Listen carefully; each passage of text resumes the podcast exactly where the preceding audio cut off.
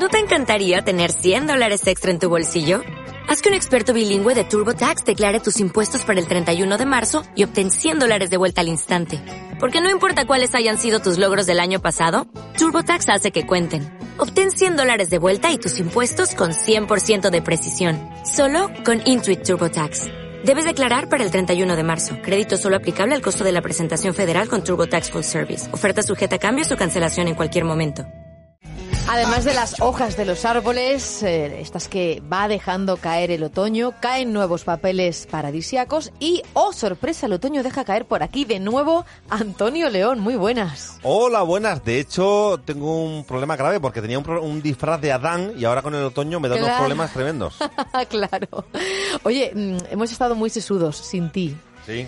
De hecho, ayer abríamos el Yo que soy la programa. nota terrenal aquí, ¿verdad? Ya, sí. Pero es que ayer abríamos el programa con si era de noveleros llevar bufanda para salir a la calle o no. Era de Harry Potteros, ¿no? Era. No, que si era exagerado. Claro, claro, por eso digo que más de amantes de Harry Potter, ¿no? Hombre, desde luego ponerse bufanda ahora era pues un poquito, en fin, ¿De verdad? pelín exagerado, ¿no? Hombre, yo ayer a mediodía vi No, a gente- mediodía no. A A la las 6 de la mañana, a las 7 de la mañana. Por la mañana. Mañana hace Anabel fresco, desde el ¿eh? campo ya nos dijo que, que sí que iba tapadita hasta arriba. Claro, si sales a mediodía, pues no. Oye, yo creo que yo creo que el tiempo depende del tiempo que vayas a estar fuera en la calle. O sea, si, si vas en coche a un sitio, lo aparcas, te bajas del coche y te montas en otro lado, te metes en un edificio, bufanda para eso no. Claro, Pero no. si vas a dedicarte a vagabundear por las calles, Si vas a estar en la seis a siete, dehesa, como estaba ella, Claro, pues si vas como a la estaba la dehesa. gente del campo, es otra cosa. En fin, como es muy interpretable y muy Sí. subjetivo, quisimos poner datos de por medio, ciencia de por medio, para ver quién es el exagerado aquí. Y claro, hemos llamado a nuestro hombre de los datos, desde Estredato, a Juan Francisco Caro. Hola, Caro. Hola, muy buenos días, Ana. Hola, buenos hola, días, hola. Antonio. ¿Hay manoplas por Cáceres? Pues eh, creo que todavía nos vamos a dar un poquito de margen, aunque se nota el fresquito, ¿eh? Pues que, que si sacamos las manoplas ahora, que sacamos en diciembre, por favor? Sí, yo a- ayer oí a Ana que decía que estaba, había estado a punto de ponerse la bufanda. Hombre, no sé si para tanto, pero, No, mira, pero bueno. eh, además fue así. No me la puse porque pensé, qué exageración, pero me arrepentí. ¿Así? Os lo prometo. Sí, ¿Pasaste pasé frío? frío? pasé frío. Sí. Y aquí estábamos todos diciendo, ay, ¿quién tiene una estufa? ¿Quién tiene una mantita? ¿Quién? De Y todas decimos, formas, en esto caso nos de pasa duda, por no sentirnos Hay exagerados. que apelar siempre al refrán ese de ande yo caliente y ríase la gente. Ese refrán ahora viene muy bien. Si tú vas calentito y vas a gusto, pues ya está, Claro, oye, ya cada está. uno que den, ¿no? Claro, No, Juan ta- Fran Caro nos trae los datos del calor Claro. y, y nosotros hablando del frío. Por cierto, como Juan Fran, como tú nos traes los datos, tengo yo un primo que es meteorólogo que esto del cambio climático yo no sé cómo lo ve. Es Carlos Benito, nuestro hombre del tiempo. Hola, Carlos. Hola, hola. ¿El primo de quién? El primo de Yo Zumosol. un El primo. famoso primo aquel que Eres el confundía, primo de Zumosol. que confundía climatología y meteorología. Bienvenido, ¿no? bienvenido. Gracias, nos, gracias. nos apetecía mucho que estuvieras aquí, pues para esto, para interpretar en el terreno de lo meteorológico, climatológico, los datos que nos trae Juan Fran. Venga. Juan Fran, ¿por dónde? y para Yo una vez traigo que aquí- mete la pata hablando y se lo recuerdan toda la vida, ¿eh? Yo traigo aquí unos datos eh, muy recientes, pero Carlos tiene mucho más bagaje en este tema y seguro que nos va a ilustrar con un montón de, de cosas más o de interpretaciones int- interesantes. Y lo que yo os había traído la cuestión porque mm, eh, al final los datos han confirmado la idea que teníamos todos del mes de octubre, que es que ha sido un mes muy caluroso, muy- mucho más de lo normal, ¿no? Y tanto que, pues eso, yo creo que todavía no he sacado los abrigos eh, en casa, estoy empezando a hacerlo ahora, que estamos ya metidos Es en verdad, noviembre. no hemos hecho el cambio de armario todavía muchos, ¿eh? No, tenemos un descontrol y, y, bueno, pues lo dicen los datos. Eh, mira, hace unos días hacía el cálculo la Agencia Estatal de Meteorología aquí en Extremadura y nos lo calificaba con un mes, el de octubre, extremadamente cálido, porque la temperatura media mm, calculada para el conjunto de la región ha sido de 20,9 grados, que son cuatro más de lo que es la media normal en un mes de octubre en la serie histórica, que son 16,9. O sea que es muy, muy, ha sido un mes muy, muy cálido. Ha sido un mes de récords y no solo en estas eh, temperaturas medias, también en las máximas absolutas. Si recordamos un poquito a principios de mes, en la primera semana del mes pasábamos de los 36 grados, eh, por ejemplo en la estación de Amet aquí en Mérida, y Sí. eso era un récord absoluto para un mes de octubre, pero es que se superaron récords absolutos del mes de octubre en muchas más estaciones, incluso mediado el mes de octubre todavía tuvimos un récord de temperatura máxima para ese mes de octubre en la, en la estación de, de Badajoz del aeropuerto. Eh, así Sí. que ha sido un mes eh, de récords de medias y de máximas absolutas. Eso es. Cuando, Mira, habláis la- de medias y demás, claro, porque ayer justo le preguntaba por esto a Carlos, ¿no? En cada localidad, sobre todo más que con temperaturas, a lo mejor se ve mejor con las lluvias, pero cada localidad llueve más, llueve menos. ¿Qué hacéis? ¿Una media de, de lo que ha llovido en todo el terreno que queremos investigar? Claro, eso es complicado, ahora nos lo, nos lo cuenta, pero eh, en, en el dato de temperatura hemos dado el dato de temperatura media de Extremadura, pero claro, el dato de temperatura media de Extremadura hay que coger la temperatura media que tenemos en zonas de sierra, en alguna estación de sierra, otra que tenemos en una estación de eh, Las Vegas, que son temperaturas muy, muy diferentes. Entonces, el valor de la temperatura media del conjunto de Extremadura, bueno, pues nos da una referencia si lo comparamos con otro valor de temperatura media, con ese mismo, eh, eh, diríamos, ese mismo número, pero Mismos parámetros, Claro, claro. pero en general eh, no nos da una idea de, de si ha sido muy cálido o poco cálido, porque es juntar mucho, mucho Hombre. dato muy dispar. De ahí partimos. Te recuerdo aquello de los pollos. Tú te comes dos pollos, yo ninguno, y la media dice que nos Que hemos comido un uno cada claro. uno. Claro, más que la media, en, más que la media en, en climatología lo que se utiliza es otro concepto estadístico, eh, que es la mediana.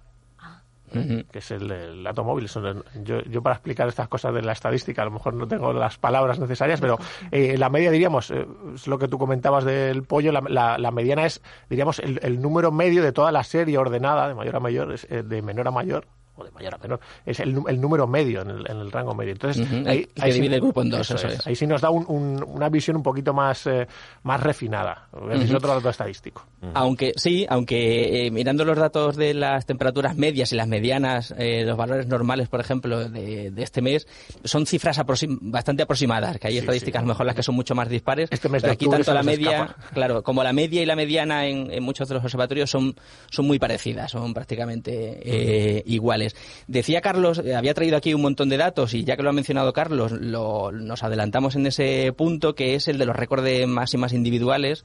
Mira, en, en concreto fue el 3 de octubre, el día en el que se marcaron medias, eh, o sea, máximas históricas mm, en un mes de octubre en Mérida, 36,6 grados, en Coria, 35,7 Valencia de Alcántara 34,5, Cáceres 33,8 y Trujillo 33,1. Pero no han sido las únicas, porque el día 6 fue, como decías Carlos, en, Badajoz el, con 35,8 grados, en Jerez eh, con 35,2 y en Herrera del Duque con 34,8. Y eh, a mediados de mes fue en el día 14 en concreto en Llerena, se alcanzó también otro récord histórico eh, en octubre con 35 grados. Eso como máximas de un día eh, individual. Y como media mensual eh, de las máximas diarias, es decir, si tomamos como referencia la temperatura máxima de cada día y hacemos la media de todo el mes, Sí. ha habido récord en prácticamente en todos los observatorios. En Mérida, por ejemplo, el más alto, 30,5 grados. Es la media de todas las temperaturas máximas del mes de octubre en la capital. En Badajoz, un poquito menos, 29,9. En récord el Don Benito, 29,8. En Jerez, 29,7. Herrera del Duque, 28,9. Eh, Coria también cerca de los 29, igual que Navalmoral y Trujillo. Y eh, el mar, en Cáceres se alcanzaron lo- una media de 28,1 y en Valencia de Alcántara 27,2. Es decir, una barbaridad. En Claro, todos esos casos, Y si tenemos en cuenta que la temperatura media, por ejemplo, de las estaciones de referencia, que son Cáceres y, y Badajoz, para un mes de octubre, debe rondar unos 24, 25 grados, no tiene que estar muy por encima de eso, pues eh, el escalón es, es importante. Una barbaridad. Claro, ¿no? en, en cuanto a temperaturas máximas, viendo em, la temperatura, eh, o sea, la- las, las medias históricas de estas máximas, es decir, si nos fijamos en la media eh, máxima habitual en un mes de octubre en estos observatorios, las cifras que yo os acabo de contar están entre 5 y 6 grados por encima.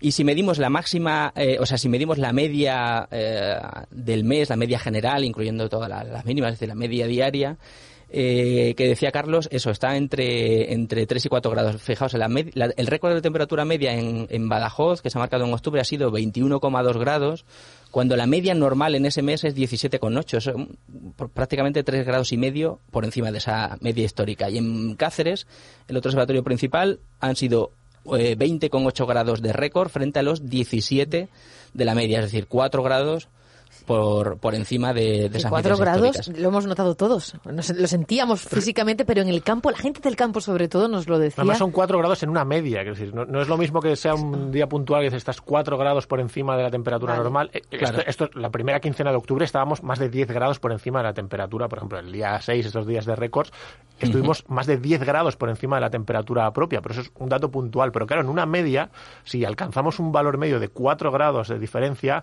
significa que hemos tenido, pues eso, temperaturas muy por encima de las, eh, de las normales. Eso es como cuando hacemos un viaje en coche, ¿no? Que le damos luego al botoncito del ordenador del coche y nos sale la media de, a la velocidad a la que hemos ido. Claro, piensa que hemos ido por, por eh, vías urbanas, hemos ido a 50, o deberíamos haber ido a 50, eh, por vías interurbanas, por autopistas. Entonces, luego te sale una media, claro, la media cuando es muy alta, es que lo hemos pisado bien, ¿no? Pues eh, esto, esto pasa igual. Tenemos 4 grados de diferencia en un valor medio de, durante 30 días. Es decir, Mucho. el- el- el Y esto se une además a lo seco que ha sido el mes.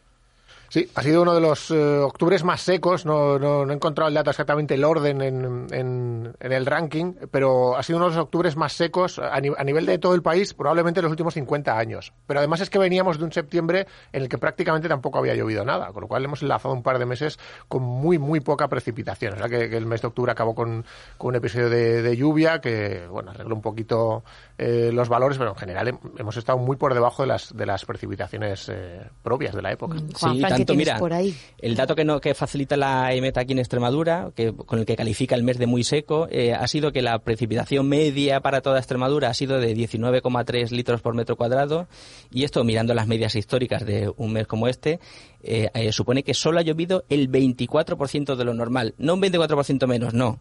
Solo el 24% de lo normal, que está alrededor de los 80 litros por metro cuadrado.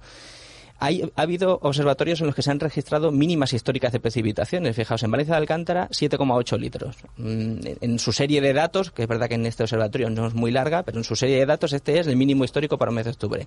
En Trujillo, un 9,4. En Plasencia, 11,3.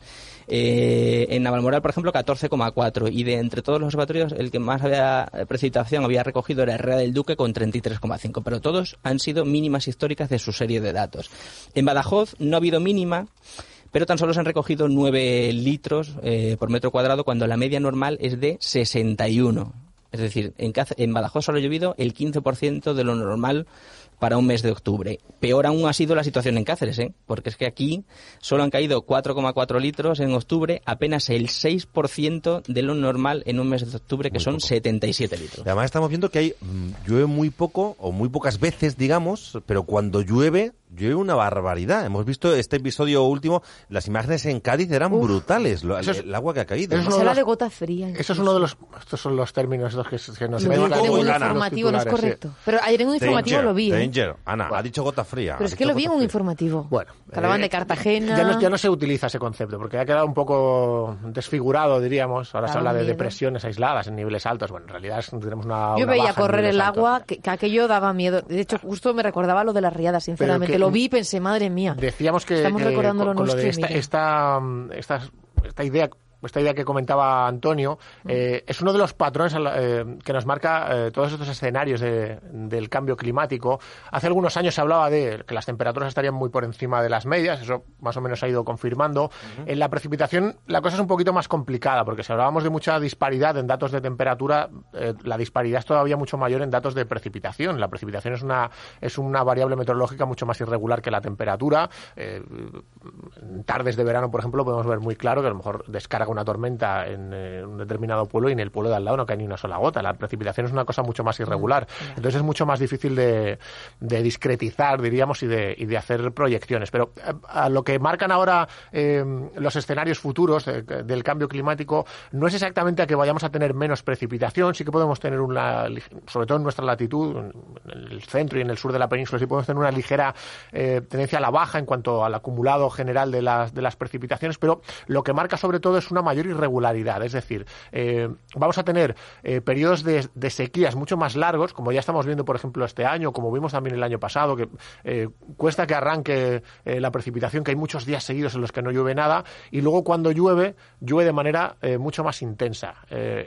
Y eso a nivel de medias, volvemos otra vez al concepto estadístico, a nivel de medias a lo mejor no nos, no nos muestra esa diferencia, es decir, no podemos hablar de precipitaciones más o menos eh, en, Claro. en las medias de los últimos años, pero eh, para, eh, para el entorno es Es muy diferente que, que caigan, por ejemplo, durante 10 días 2 litros cada día, una media de 2 litros por metro cuadrado de precipitación, que caigan esos 20 litros en un solo día y que haya el resto de días sin precipitación, hecho, porque esa agua no se puede En absorber. por Extremadura, después de 49 días, recuerdo ese dato que lo, los- lo tuiteaba Extremadura Noticias, ¿no? De- después de 49 días sin llover, alerta amarilla en el norte extremeño. fue el- fueron las precipitaciones de finales de octubre. Eh, no, no- no llovía en Extremadura desde finales del mes de agosto. El 28-29 de agosto cayeron algunas tormentas. Eh, fueron precipitaciones más o menos generales, pero eh, en forma de tormenta. Pues desde ese 29 de agosto no llovió ni una sola gota hasta finales del mes de octubre. Y el día que llovió... El día que lo llovió, hacía pues llovió con, con alerta bastante, con bastante Con fuerza en algunas zonas. Claro, son datos puntuales, son récords puntuales, pero claro, en el fondo,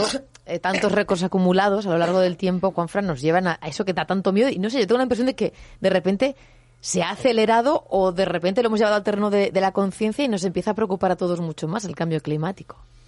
Sí, y hombre, es verdad que hay, hay que eh, tener en cuenta que los datos de meses así concretos eh, pues no sirven tanto para justificar el cambio climático, ¿no? que es algo mucho más a largo plazo y con series eh, cronológicas muy largas. De 30 Pe- años recomienda la Claro. Organización Meteorológica Mundial, al menos de 30 años para Sí, y- hacer estudios climáticos. Claro, y en línea con lo que tú decías, Carlos, de, lo, del- de la disparidad con el tema de las lluvias, pues mm, septiembre, que no había sido un mes especialmente caluroso, pues fue extremadamente seco porque es que no cayó ni una gota en ninguno de los observatorios, pero veníamos de un mes de agosto en el que, según la EMED, había sido un mes muy calificado como muy húmedo, Sí. muy húmedo porque había llovido el doble Ah, de lo Eso normal. Pero esto, pero esto tiene una pequeña trampa. Tiene una pequeña trampa, porque eh, eh, AEMET y, bueno, y el, y el resto de, de- de organizaciones, eh, digamos, en otros países, Metoffice, el, el Meteo Ujú. France, eh, establecen unos umbrales. ¿no? Si llueve por debajo del 20% es calificado como extremadamente seco. Si llueve eh, por encima del 80%, por, eh, el doble de la precipitación, por encima del, del 180%, eh, es extremadamente húmedo.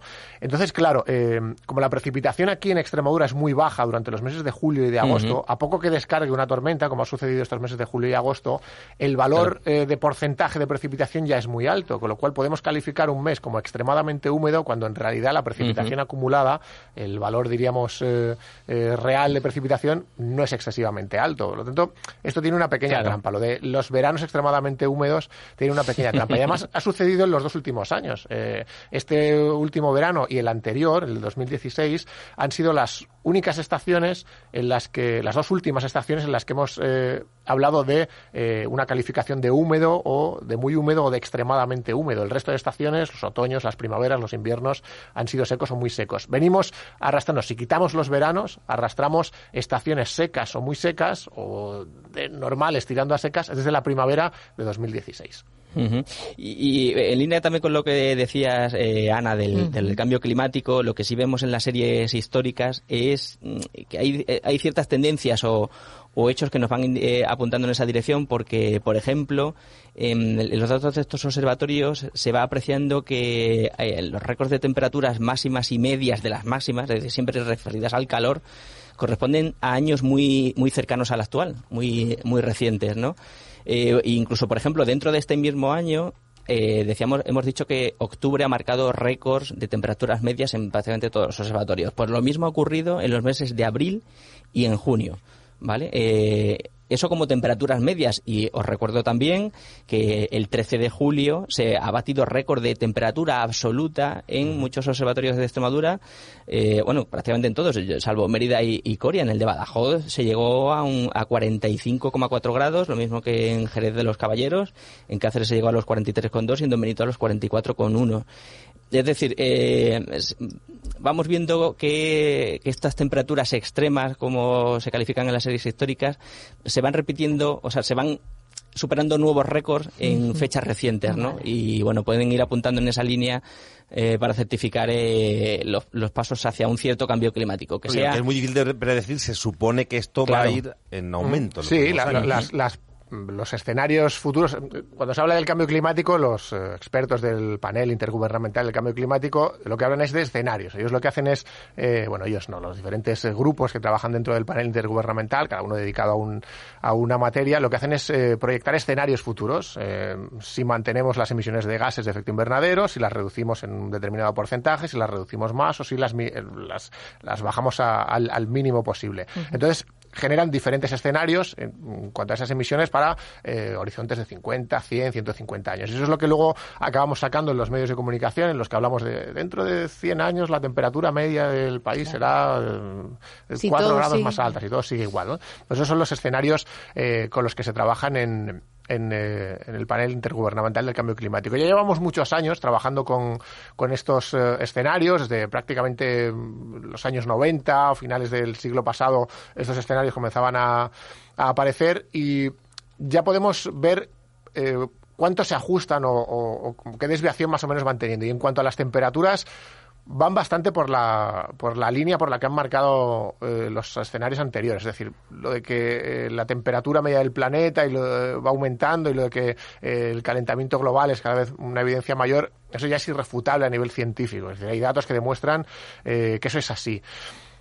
Eh, cada vez hay menos dudas también de que el origen de ese aumento de la temperatura es la emisión de gases de efecto invernadero provocada por la actividad humana, pero bueno, hay menos dudas, pero de repente pero se sigue escuchando lo de ¡ay, qué mala suerte! Ahí todavía hay... Hombre, no, lo, hemos hecho pasar, lo hemos provocado ahí nosotros. hay un pequeño margen, una discusión muy pequeño, cada vez más pequeño, porque cada, si cada vez que sale una nueva, un nuevo informe del panel intergubernamental, eh, cada vez se reduce menos esa incertidumbre de que el origen del el aumento de las temperaturas está basado en, en, la emisión de gases de efecto invernadero. Así que... Eh, si seguimos con todos esos modelos, eh, con esas proyecciones futuras, es cuando nos encontramos con ese umbral que ya se comenzó a hablar en, la cumbre de París, el punto de no retorno, cuando la temperatura media del planeta llegue a dos grados eh, más que en, el, en, el, eh, en la temperatura media en el punto de partida que se, que se fijó al principio de, de la revolución industrial, pues eso será un punto de no retorno porque el sistema climático ya no podrá asimilar ese aumento de la temperatura y comenzará a generar cambios